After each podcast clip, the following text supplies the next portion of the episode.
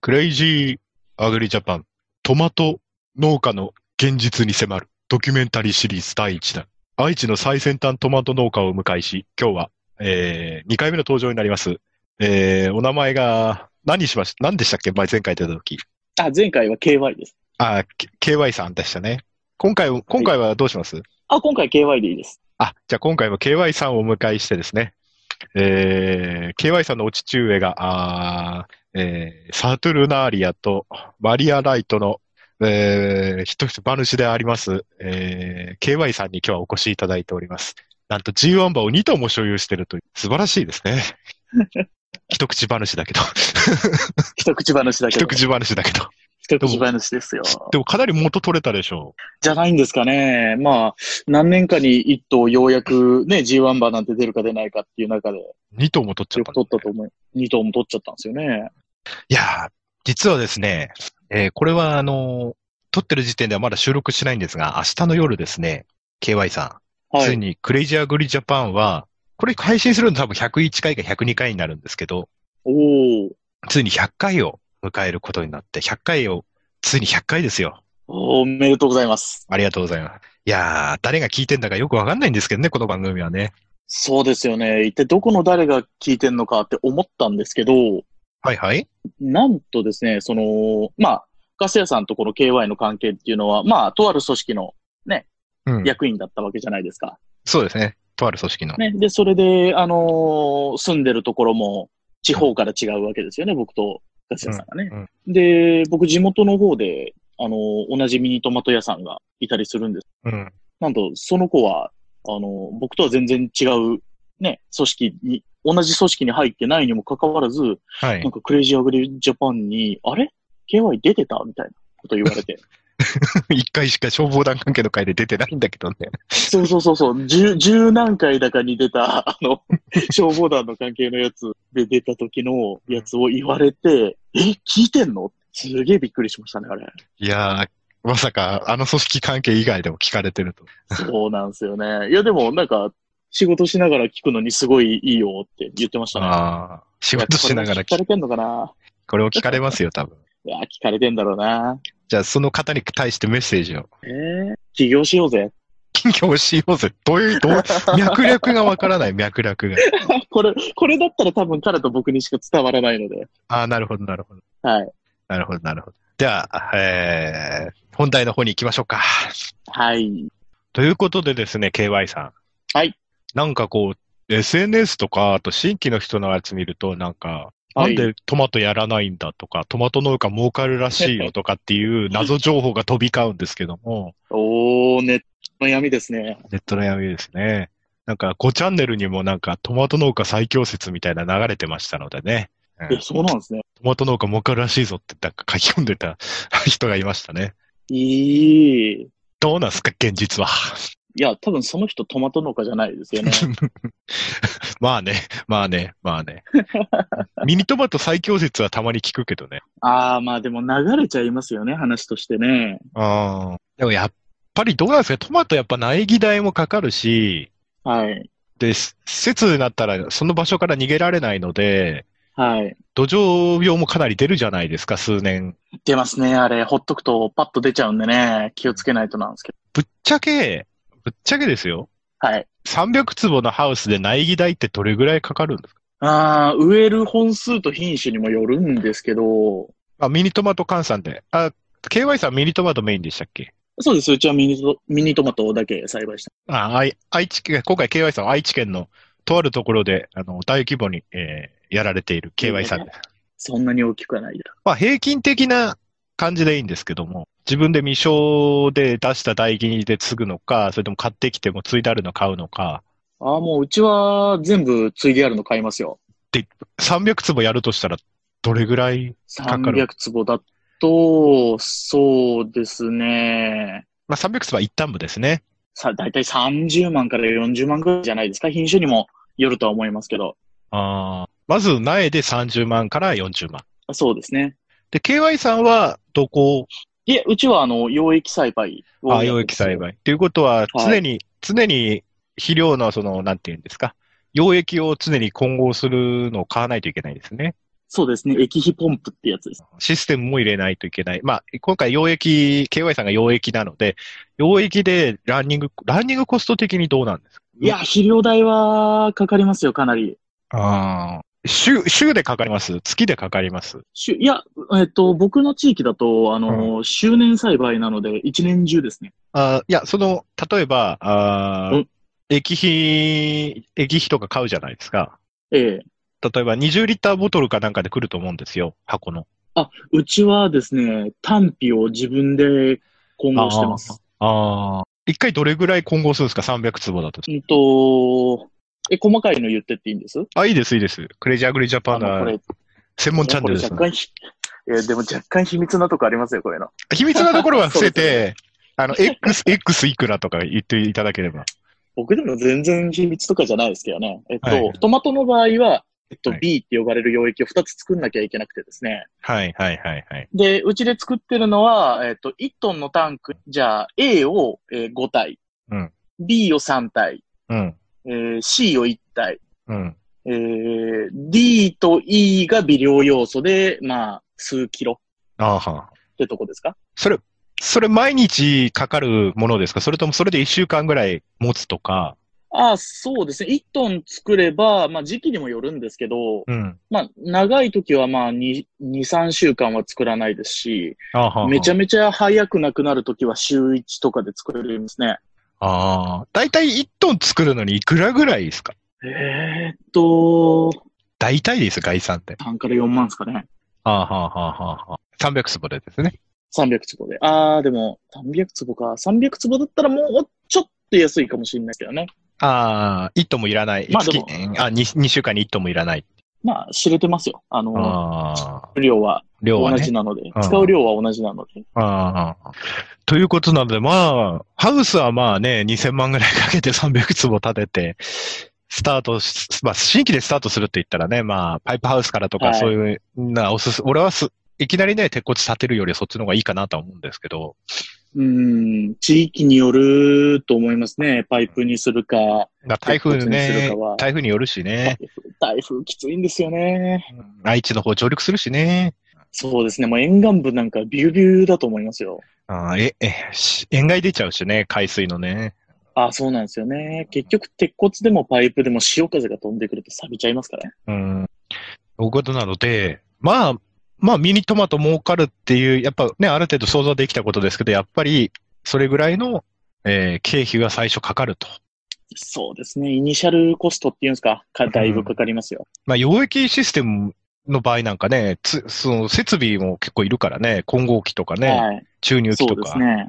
うんうんまあ、これもざっとしたのは出ますけど、まあ、いわゆるあの、壺1万ってとこですか。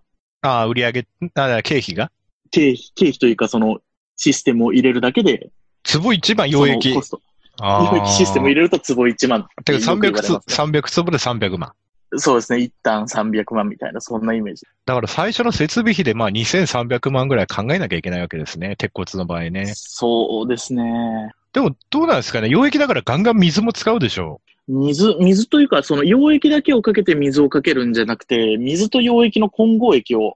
あ送るのではい。で、あとはもう農業用水があるかないかでね、水道のお値段もだいぶこう変わってくるんじゃないですかでも農業用水だと水汚くないの僕んとこそうでもないですよ。ああ。じゃあ井戸から汲んでるわけじゃないんだ。井戸もあるハウスはありますけど、うんそこのハウスはあの農業用水がちょうど届いてない場所なんで、しあーた仕方なく井戸を使ってる感じです。ああ、なるほどね。ということなので、で、経費はわかりましたと。はい。問題は、売りの方ですよね。売りの方ですね。あ農薬代もね、結構かかるね、でもね。 あ、 農薬は、農薬はね、お世話一生懸命しないとトマトすぐにやられちゃうんでね。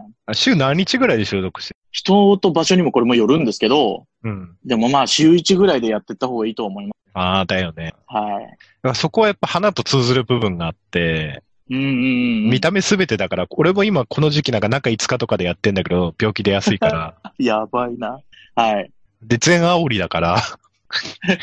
まだね、高さが1メーターぐらいまでしかならないから、最大でも。そうですね。うん、そんなもんです。まあでも俺の場合、路地だからね。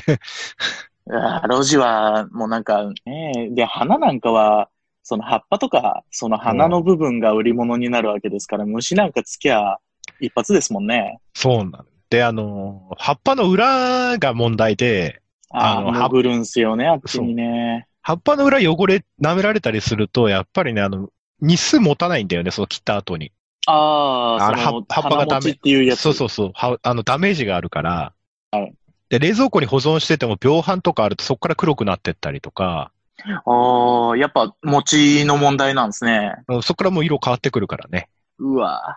で、まだサビ病なら、まあ水揚げぐらいで済むんだけど、黒斑病とかが入ると、あの、箱の中に例えば黒斑病のやつ少し混ざってたりすると、はい。あの、東京とかそっちの大都市に行った時に、それが映っちゃってたりする。ああ、じゃあ、なんか迷惑かけちゃうとか、そんな風になるんですね。冷蔵庫入れ、例えば、お花屋さんって今買っても冷蔵庫に入れて、じゅんぐりじゅんぐり使っていくから、ええ。で、忙しいお花屋さんなんか箱の中身見ないで、もう信用してバッて買ってっちゃうから、であと箱開けても表面だけ見 て。はいはで、一週間ぐらい冷蔵庫入れといて、さあ使おう、水揚げしようってなった時に箱開けたら真っ黒とか、真っ黒、うわー、地獄ですねと。いう時もたまに聞く。ああ。だからい花い業界、そう、いいものじゃないと、あまり買いたがらないしね、花屋も。そうですね。そもう買ってすぐ使う需要器なんかはもう何でもかんでも買ってっちゃうんだけど。あのー、お彼岸前とか、お盆とか、そうだね。お盆に使う花も買い始めてる花屋とか業者もいるしね。ああ、もうそんな時期ですもんね。そう。もう2週間ぐらい先じゃないそうですね。もう、いいやつなら冷蔵庫入れといても持つから、うーん。冷蔵庫に余裕ある人は今のうちにガンガン買ってる人もいる。ああ、いや、でも賢いと思いますよ。まあ、話ちょ今っと年はでしちゃうも、ああ、ごめんなさい、どういぞ。やいやいや今年は輸入もね、まあ少ないからあれだけど。あ、そう、と、花はあれだけど、トマトって輸入来てんの輸入来てますよ。どこ中国いや、韓国とか、あとは欧州ですね。欧州のトマトとか来てんの来ますよ。加工用とかじゃなくて。あのー特にあの、都心のコンビニとか行くとよく見るんですけど、あのーカップに入ったオランダのトマトとか置いてありますもんね、普通。あー。生鮮食品だから大丈夫だって何年か前に、あのートマト農家見え張ってたのが、うん。こう、保存、輸送の技術の進歩とかで、 こう、ねえ、新鮮なまま日本に届いてそれ買うっていう、そういう風になってんだなって思うと、ねえ、相場がどうのこうのっていう話になっちゃうじゃないですか。何で送ってくるのかな航空便なのかないや、船だと思いますよ。船の場合、重たいんでね。船の場合はね、あの、冷蔵コンテナで船で電源供給しながら、あの、 来るからね、そうですよね。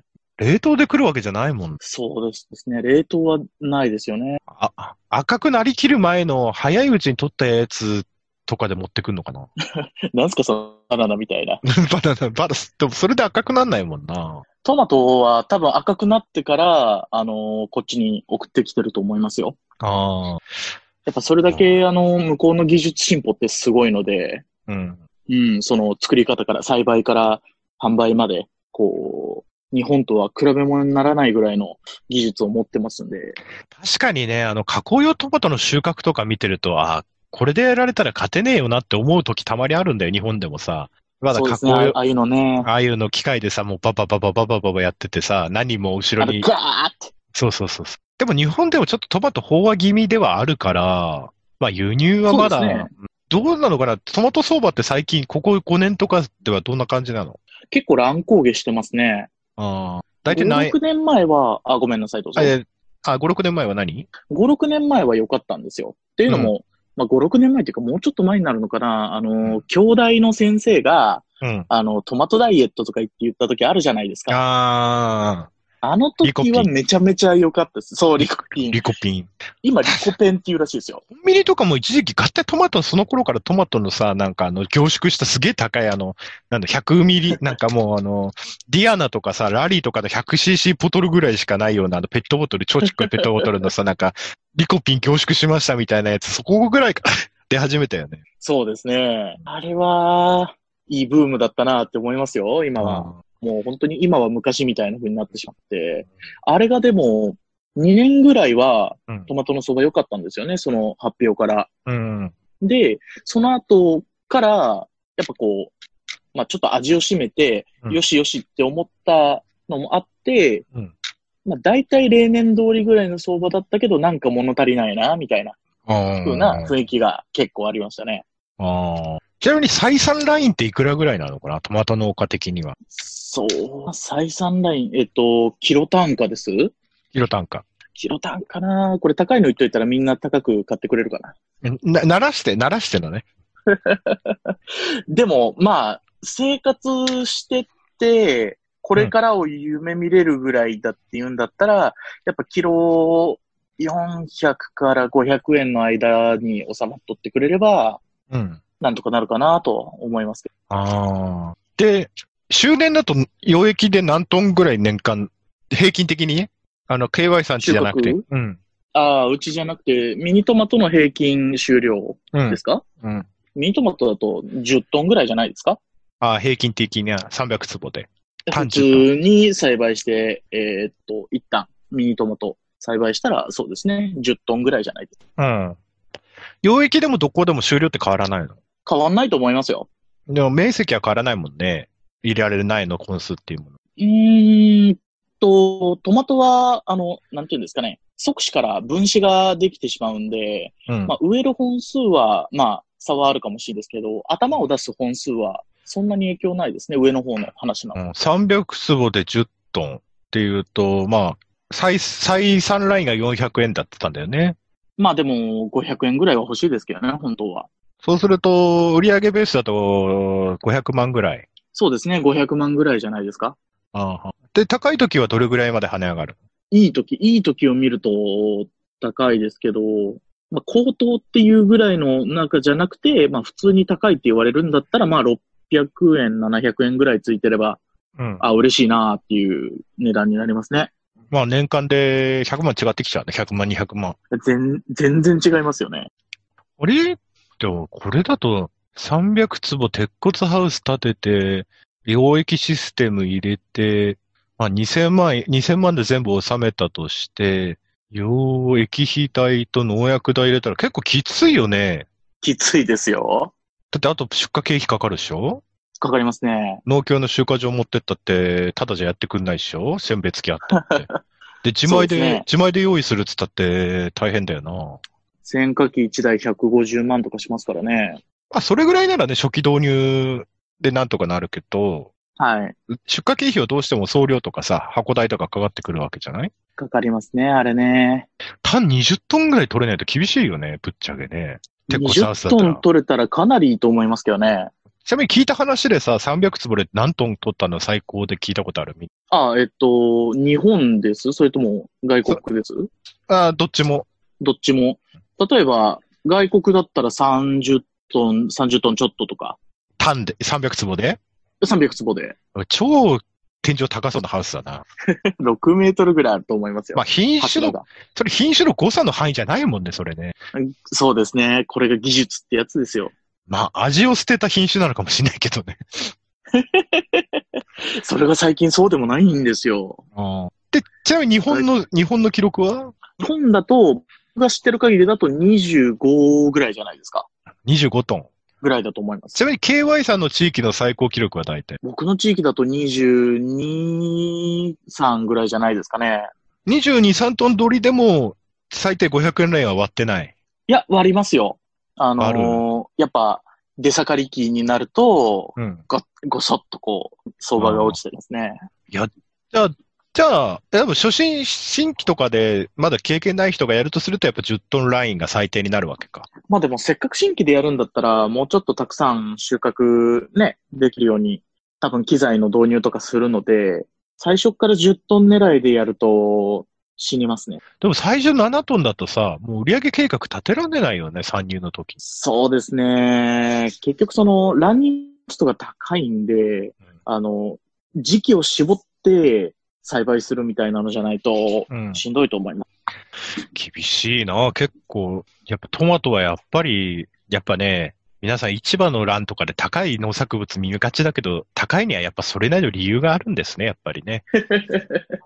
ネギだってさ、なんかすげえ儲かってんじゃんと思うけどさ、ネギの農家さんの収穫時期行ったらさ、安いと思うもん。ですよ。だって皮むいて、洗って皮むいてさ、 畑でつついたもの出し、真っ白にしてさ、出してるわけだから。いやー、ミニトマトでこれですよ、皆さん。だから、だから計画書、多分きこれで高庫とか今あるから参入の時とか補助金うまく引っ張ればさ、まあ、初期2000万総額かかったとしても、まあ、なあ、4分の1出たとしても、まあ800万ぐらいで始めたとして、ええ。最初の5年は地獄だな。地獄ですよ。もう、返すだけのために働いてるんで。だよね。で、ランニングコストも常にかかるし、暴落なんかしたら目も当てらんないもん。本当に。だから困最る近の、が、うん、あ、困るのがうん、あの、収穫したら収穫しただけ、そのパックや箱代が余計にかかるんですよね。ああ、なるほどね。ええだから、いいとこで抑えなきゃいけないっていううん、うん。めんどくささも持ってます。ああ、ああ、あるな、相場が悪い。い時に、相場が悪い時にめっちゃたくさん出しても、うん、結局経費がすごいかかっちゃうんで、うん。そこをこう、うまく収穫をコントロールして、あ抑えれるように。で、まあ、値上がりの兆候が見えたら、まあ、例えば暖房機をちょっと強めに入れるあ。とか、んそういうことして、その、ちょっとずらすみたいなのはうん、結構これからトマトやっていく、というか、これからのトマトあでは必須じゃないですかいや、ね。でも、周年やるとしたらさ、暖房機必須じゃないあ冬場はもうガンガン炊きますよ。でさっきの10トンや20トンって周年やった場合でしょあ、そうです。周年、1年周年で平均10トンですねわ。取らないとダメだと。はい。となると、暖房機で重油なんか入れた日には、ねねえ、ねえ、ねえ、え。ねえ。いや、クレイジーアグリジャパン皆さん、これ聞いてる人は、あれですよ。どこかでやっぱトマトいつかやりたいなとか思ってた人も、これ参考になりますよ。現役トマト農家に聞く。もう、トマトなんかやめた方がいいです よ。 何ライブライバルを防ごうとしてるんだ。でもなあ、そうするとあれだよな、減価償却したとしてもだ、2000万でまあ10年として年200万だろで、500万。まあ20トン、最初としから20トン取れても1000万。そうですね。 20トンはベテランじゃないでも厳しい。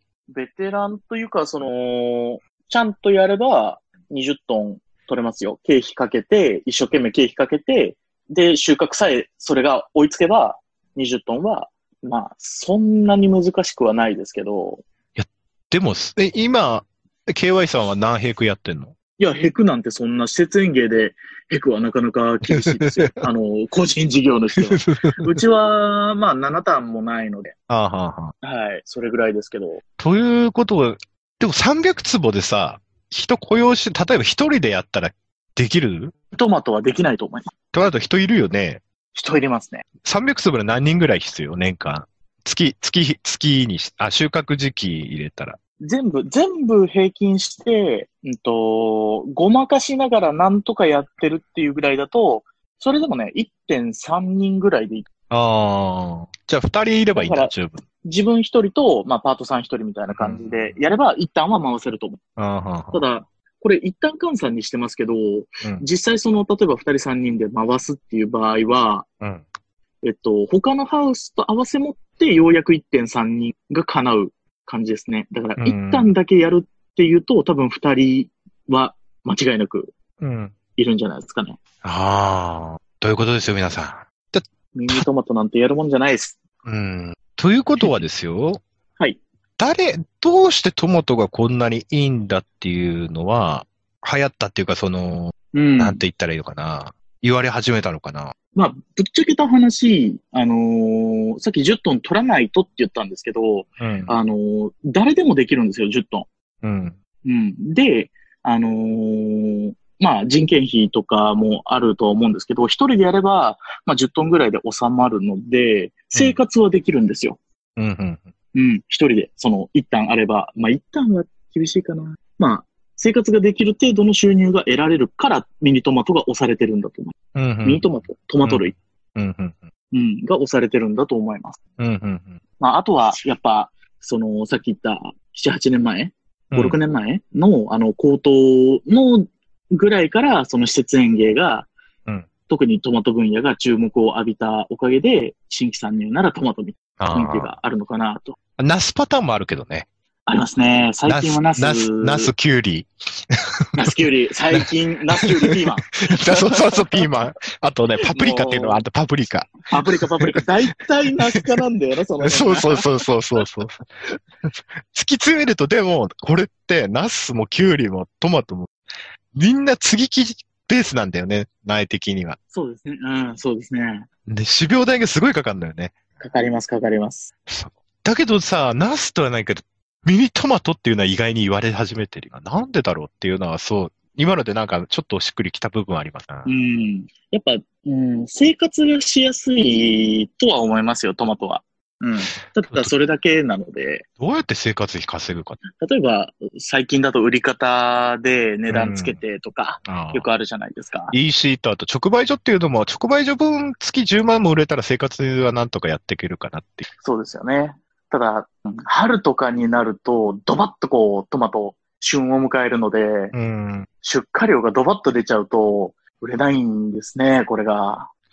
そうだな思ってる以上にあの収穫周期が短いんですよ、暖かくなってくぁうん。る。で、収穫するじゃないですか。うん。で、2日3日経つと、もう赤いのでまた収穫するじゃない。あで、その収穫の間に、その、葉っぱちぎったりだとか、余計な葉っぱちぎったりだとか、うん、ああの、伸びるので、それをこう、おろしたりだとか、あそれを一人でね、考えると、ー。うん。休みなんかないですしね。うん。いやー。皆さん、謎が解けました ね。トマトについての謎が。まず、これは、これが一番ネックになるだろうっていう障壁みたいなやつあります暖房費でしょうね。ああ、やっぱりね。うん何度ぐらいにしてんの間違いない。うーん。設定温度、うちの場合だと、日中で23度とかですかね。日中で日中で、うんと、それこそ12時から2時、ん ?12 時から午後4時ぐらいまでですああ、でもあれだな。花もそのおひ、春の彼岸とか目指そうと思ったら、ああ、1月2月にやっぱり花芽文化進めるのやっぱそれぐらいするけど、かなり燃えるもんな。思いますよね。 僕なんかあの、一時期おかしくなったように炊きまくって、い5日で、5日間で2トン燃やしましたね。うーん。で、冬の重油って、まあまあそれじゃないですか。そう。急に上がるんだよ、単価がね。ねえ、あの時期、急に85円とか90円とかなるから。そうそうまあでも、その札を見ないようにして、あの、眉間にシワを寄せながら、暖房機の設定温度をグイッと上げるしかないんですよ。あそこでケチるとダメだからね。 あそこでケチはしんどいんですよね。でも、後がしんどいにしても、その時点でもしんどいじゃないですか。うちの地域にね、その時期になると、なぜか安い重油が出回るんだよね。うわー、なんか闇がありそで、その重油を使った人は軒並み、あの、詰まるんだよ、暖房 機が。ノズルが。うそれってあれですよね。B ってやつですよね。多きっ分と、多分ね。多分。そういうことですよ ね。生成がちょっと悪いやつだと。ねえ。あとね、えーっと、あの、すあの、なんだっけ、一酸化炭素中毒で運び込まれた人がいたんだけど、暖房費を少しでも浮かそうとして、あの、ハウスの中で焚き火をしてる人がいて、焚き火をしちゃったか。で、その火をこう燃やしてるじゃない、こう。ええ。その、焚き火してる施設は、あの、暖房機のなんかくり抜いて暖房機の釜にこう薪をくべてさ、ファンで回して空気、あったかい空気を少し回して、そうすれば暖房費が総数で落ちてたっていうやつなんだよね。ええでかい丸太とか突っ込んで。はい。で、その人、その火の、も、あの、火の晩を夜中して朝方帰るっていうのがその人の日課だったんだけど、はあ。で、なんかその、その人結構年なのに、暇だからってジャンプを読んでたんだって、その、焚き火をしてる脇で。おーきっと月曜日だったんですね。で、多分ね、一酸化炭素中毒で運ばれたって。うわーハウス見た人が倒れてるの発見して、確かに。ああ、よかったっすね。でもそれ見つかって。でもそれぐらい暖房費っちゃすごいんだよね。ああ。でも暖房費さえ考えなければ、その寒い時期の単価ってすごい魅力的だから、そうですね、あの時期は。わりかしその、トマトが値段上がる時期っていうのが決まってたりするじゃないですか。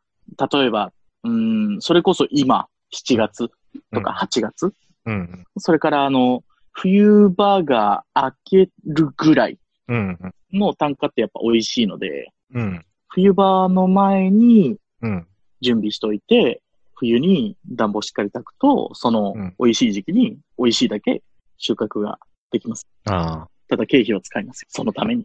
あ、ああ。でもぶっちゃけ直売、一応しっかりと直売、直売とかやるなんてやっぱり人いないと回れないしな。そうですよ。あの、運んでる時間がもったいないですからね。だよね。で、ネット通販やってる時間だって個数増えるわけじゃん。小売単価は上がるけどさ、全部は多分ネット販売で履けないと思いますよ。やったとしたら多分地上出荷の何倍もかかるもんね。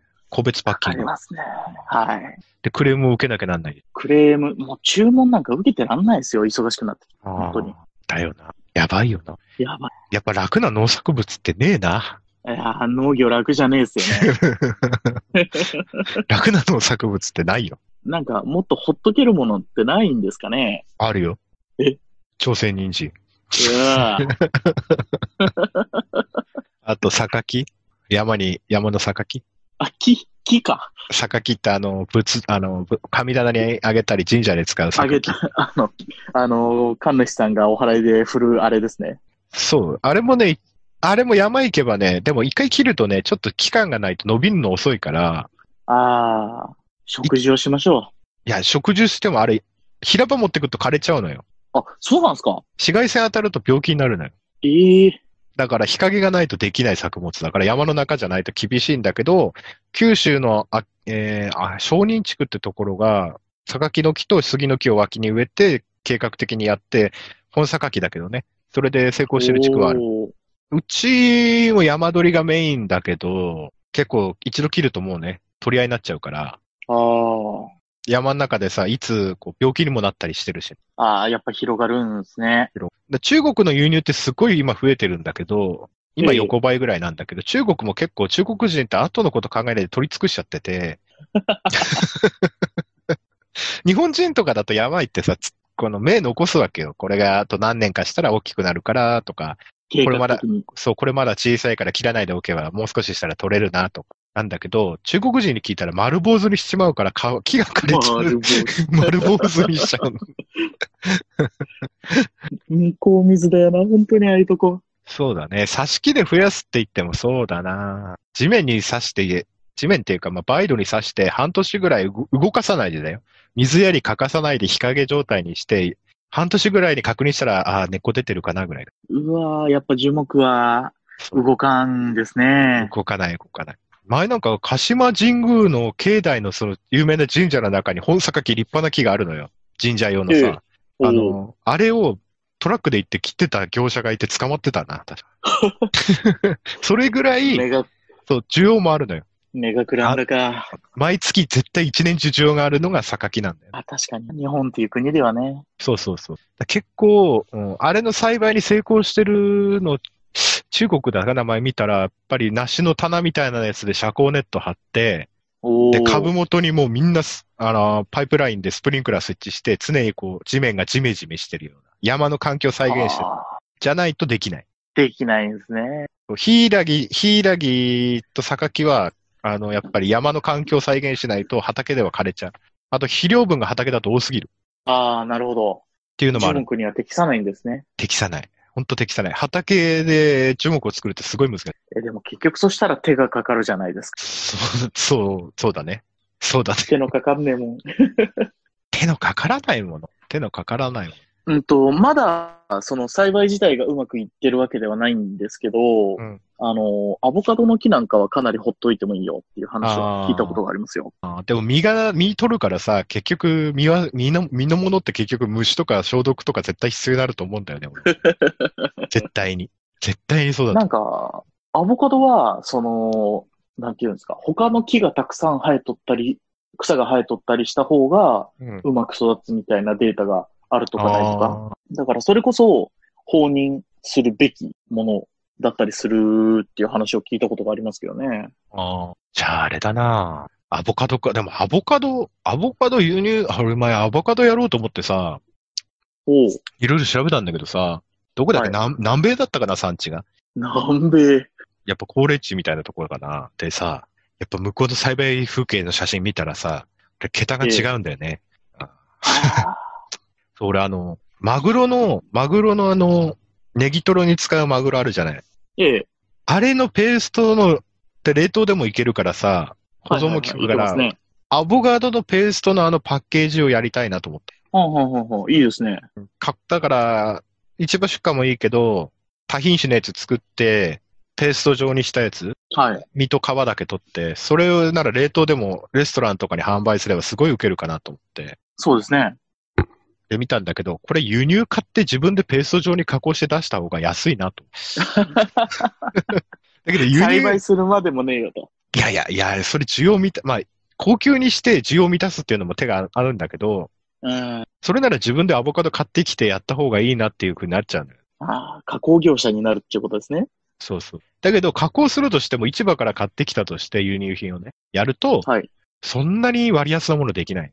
ああ、やっぱ、だけど、それ、これいいなと思って、チェーン店とかに流行んじゃないかなって。だから、そのやつ を、今だってそうだから、あの、チェーン店のネギトロなんてもう、冷凍のやつ、解凍したやつ、チューブからピューって出して、ネギトロをご飯の上に乗っけるだけだから、アボカドとそれをやりたかったなと。うん。一回アボカド本気で研究したことあって。どこだったかなあの、愛媛、愛媛県の、うん。どこが、どこかが、なんか一生懸命アボカドの研究してるみたいなのは、あ一回視察で行かせてもらったな。でもね、多分ね、関東ではね、多分、千葉とね、神奈川のね、半島の先の方じゃないと作れないと思うんだよね。え、何か、その、潮風みたいなのいや、が影越響ある冬できるかっていうのがあるんだよ。あったかいかあったかくないか。あ茨城とかでも暖かいように見えるけど、やっぱ冬は氷点下になるし、うん。アボカド越冬できるかなっていう。うん関東圏って意外と寒いですよね。アボカドはね、前調べた時にね、だいたいマイナス5度までらしいんだよね。ああ、意外と耐えれるんですね。でも茨城ギリギリなんだよ。ああ、4度、3度ぐらいまで行くんですあの、ね例。えば気温計でマイナス3度とかでも、体感をもっといってるなって時あるんだよね。ああ、なるほど。放射冷却、あの、部屋だから放射冷却あるから、はい。がっつり霜も、霜柱立つときあるし。ありますね。だから、多分、愛媛だと越冬できんで。なるほど。やっぱ南の方は暖かいですからね。そう、愛媛とち千葉の先端の方はバナナも作れるから、あおと、ー三浦半島とか伊豆半島とか。へえ、あ、あったかそうだな、イメージがあったかい感じしそうますそね。うそうそう。だから、茨城で大量生産するのはちょっとリスクかなと思って、アボカドの苗木か種を買うところでグッてこらえたんだよ。植えた先から枯れてくんじゃねえかな。 まあ少しだけ取って作ればいいなと思ったんだけど、俺もう一番最初から面積作りたいから、そう。 おハウーやス栽りたく培、なっちゃう人ですね。そうで、ハウス栽培にしてもいいんだけど、空いてるハウス借りてね。ええ。量取れねえなと思って。うん、間違いないですね。で、ハウスの中に木を植える度胸ね。 俺そこはなかった。施設の容量を超えるほどにでかくなったとき、でそどこまうしではたらいいんでしょそうこねまでなんないけど、剪定とかもすればいい、そこまでなんないんだけど、片付ける時だよでね。も、重機入れらんな怖いいしでなす。よ。でかい重機入れらんな怖いいかでらす。よ、きっと。ねえ。ということで、えークレイジーアグリジャパン結論としてはですね、えートマトも大変だと いうことで、やっぱ農業に楽な作物はないということですね。そういう結論をつけて、えー今日は、えー現役トマト農家の KY さんをお呼びして、いろいろトマトのことを聞いてみました。えーこんなことね、クレ他にもこんないろんなこれをしやっていきたいと思いますので、こんなことを誰かガス屋さん、あの、呼んできて聞いてみてくださいだとか、ありましたらです、メッセージかツイッターの方、ガス屋にそれとなく伝えていただければ、それに適するような人を見つけてきてですね、なんとかお話を聞いてみたいと思いますので、 えーいろいろメッセージとかの反響の方、いたします。では、えー、今日も更けてまいりましたね。お、そうだ、KY さん、モノマはネいはい何かできますか、ええ今日準備してないよ。準備してないの準備してないよ準。備してないのなんだっけ、いつもやってる。みんながいつもやってるやつ。最近やってないんでみんなやりたがらない。ああ、そそうだね。 何かありますか前何のモノマネしたんでしたっけ前、平泉聖かなんかやってました。あ、やってましたね。あれですか消防団関係でもやりますか消防団関係商談、商談関係。放水開始って言った後に水が出なかった分断のものとか。 ええ放水開始して水が出てないとみんな必死すぎてやばいですよね。どうするお二人でやるか、子供の。やりますいいで すよ。え、俺、俺なん、KY さん何の役やるええどうしよう。あえの全然つつ先とかでもいいですよ。え、新人、新人団員 KY さんやる新人団員か。新人団員。いいですよ。俺、俺じゃあ、俺何俺中堅団員そうですね。ああ、でも全然部長とか分団長とかでもいいんじゃないですか。 俺やったことないんだけど、役職ね、消防で。 じゃあ、あの、登場人物は適適宜それで変えていきまし ょう。じゃあ、えーえー消防団の訓練で水が出なかった消防団のモノマネ。送水開始あ、違う、放水開始ブーあれ水が出ないぞ。ブードゥーこちらつつ先、こちらつつ先。はいポンプの方どうなってますかこちら機械員、こちら機械員、えー、圧が上がりません。 圧が上がりません。ブー、ざわつくガイア、ざわざわ。た駆けつけてくる消防団員。なんでおめえの分断水出てねえんだおかしいべやめ。普段点検やってんのかいや、いつもは水出るんですけどね。お前貸してみろ、お前。おここ、お前。真空入ってねえじゃねえかよ、お前。お前ちょ、ちょっと運転席、 ちょっと、運転席、PTO 入ってんのか ?PTO 入ってます。おい、もう一回やれない。クラッチ踏んでもう一回入れ直せ。ブー、ブー、プスプスプス。圧が上がりません。圧が上がりません。 こちらつつ先、水まだですかあ、すいません。こちら機械員、こちら機械員。えー、こっち戻ってきて。ええピンポンパンポン。〇〇分団の分団長は、本部員テントまで来るように。〇〇分団の分団長は、本部員テントまで来るように。あ、やべ、呼ばれた。呼ばれた。 はい。というぐだぐだなところで、はい。普段点検してないんだろうね。きっとね。放水のね。 水、水出しの訓練、点検をしっかりしましょう、みんな。そうですね。前、ガス屋があった中で一番悲惨な分断は、水出てるんだけど、あの、消火栓の圧力だけで水出てるんじゃないと。 全然水出てんだけど、あの、圧が上がらないの。 水道じゃないですか、ただの。ただの水道、ただの水道。 はい。ということで、えーしクレイジーアグリジャパン、今日は現役トマト農家に聞いたトマトの実情に迫るでした。それでは、あー See you next time. Goodbye.